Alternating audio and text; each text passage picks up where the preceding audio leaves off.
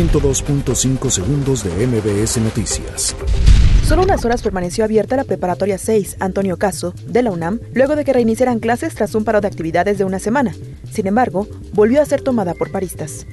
El fiscal general de la República, Alejandro Hertz Manero, insistió en que la Fiscalía tiene claro que el tipo penal del feminicidio debe prevalecer y recalcó que de ninguna manera y en ningún momento se pide quitar esa tipicidad delictiva.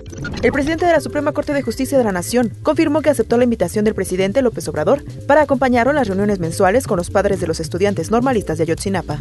Familiares y amigos despidieron a Ingrid Escamilla en el panteón de la comunidad de Necaxa Canaditas, de donde era originaria la joven de 25 años, quien fue asesinada por su pareja en la Ciudad de México.